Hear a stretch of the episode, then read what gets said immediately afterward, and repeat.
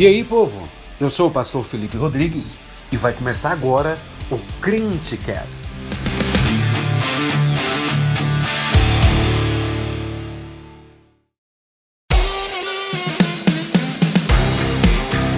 Fala, jovem, beleza? Passando para te deixar uns avisos importantes. Primeiro de tudo, siga o Crentecast aí no Instagram, arroba o Crentecast. Siga também o pastor Felipe Rodrigues lá no Instagram, arroba Felipe Rodrigues PR. E não deixa de seguir a gente aí também no Spotify, beleza? Fique agora com Reflexão Week pelo direito de errar.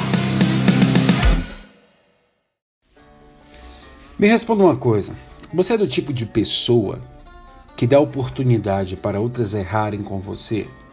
Sem que isso provoque sua ira e, consequentemente, provoque uma reação vingativa? Se você está pensando afirmativamente, então estamos falando do que eu chamo de grandeza aparente.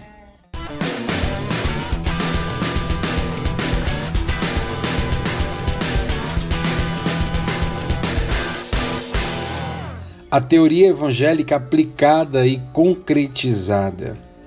Ou seja, são termos para dizer que estamos diante de alguém que desenha e pinta em 3D o Evangelho de Jesus.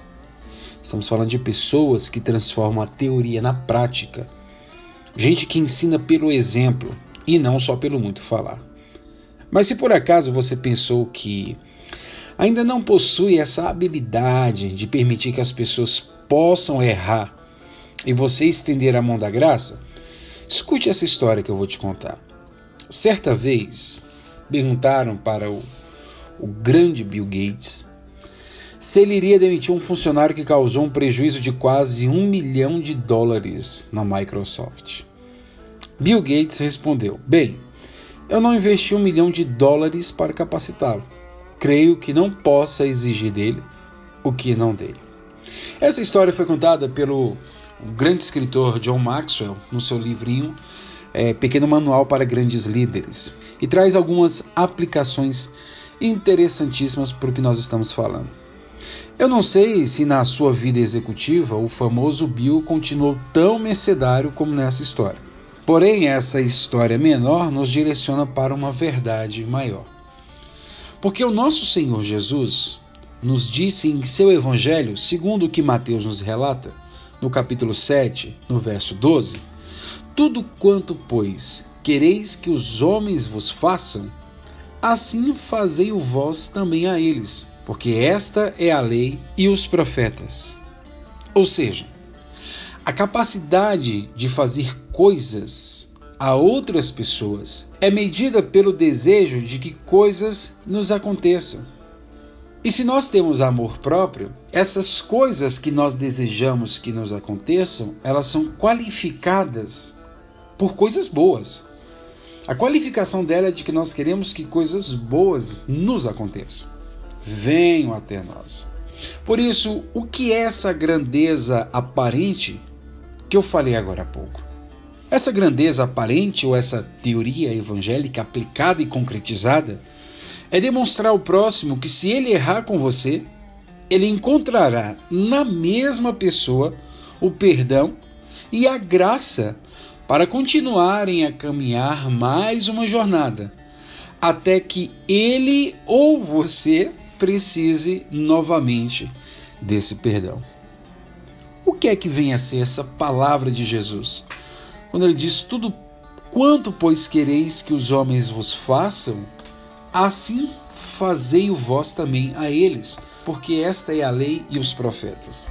Bem, meus amigos, essa é a regra áurea do nosso Senhor Jesus, conforme diz o escritor William Hendrickson. Essa regra áurea estabelece que nós iremos medir o que devemos a alguém por amor a nós mesmos. Ou seja, é semelhante a uma lâmina ou uma régua de carpinteiro, sempre pronta a serem usadas, mesmo que em uma emergência repentina, quando não tem tempo para pedir conselho ao amigo ou a consultar um livro. O que é que nós precisamos entender? É que o tanto que nós nos amamos é o tanto que nós precisamos entregar ao nosso próximo. Essa é a regra de Jesus. E o que nós ganhamos com isso? Qual é a recompensa de permitir que pessoas errem comigo e lhes oferecer perdão? O que é que eu ganho nessa relação? Essa pergunta ela é respondida por outras religiões no sentido de que isso ajuda a desenvolver a sua personalidade, você evoluir como ser humano, você conquistar algumas coisas nos planos espirituais e algum tipo de desenvolvimento metafísico. Mas na lei de Jesus, essa teoria evangélica aplicada e concretizada, essa grandeza aparente que é permitir que outras pessoas errem com você e você oferecer perdão a elas, é exercida única e exclusivamente por desejo de obedecer ao Senhor. O nosso Senhor Jesus, no final dessa passagem, quando ele diz: Tudo quanto, pois, quereis que os homens vos façam, assim fazei-o vós também a eles, não vem seguido de algum tipo de promessa do seguinte modo: E assim vocês sereis abençoados, e assim vocês ganharão recompensas eternas, e assim vocês serão bem-sucedidos ou prósperos, ou e assim vocês não carregarão o peso e coisas desse tipo. Não, pelo contrário. Quando Jesus ele termina a sua regra, ele termina com essa palavra, porque esta é a lei e os profetas. É assim que Jesus conclui. A regra áurea para que um cristão, para que o seu discípulo possa dar para as pessoas a oportunidade delas errarem com ele. Porque esta é a lei e os profetas. O que, é que Jesus está nos dizendo?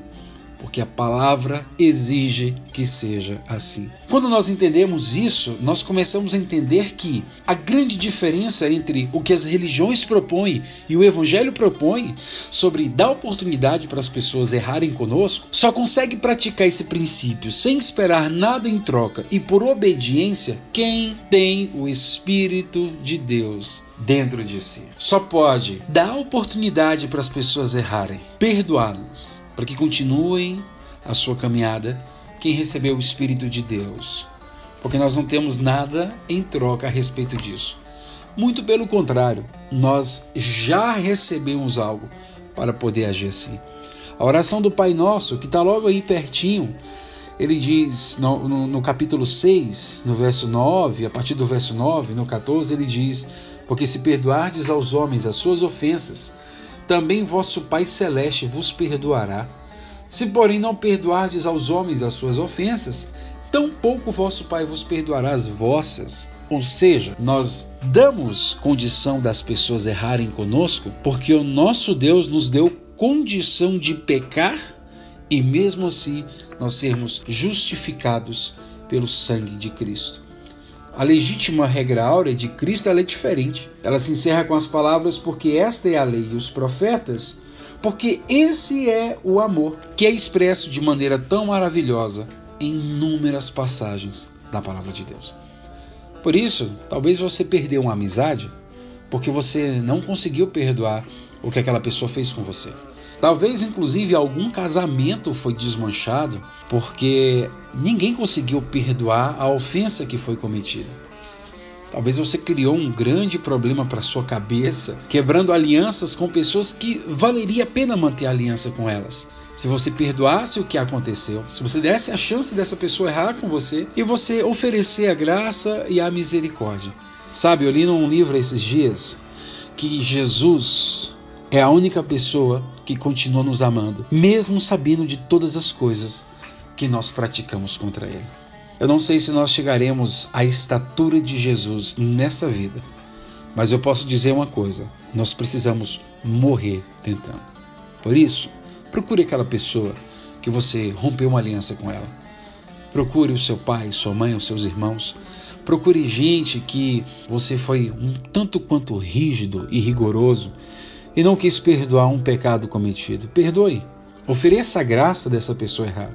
E diga para ela que quando ela errar com você, ela pode errar com você. Porque sempre que ela errar, na mesma pessoa haverá perdão e graça.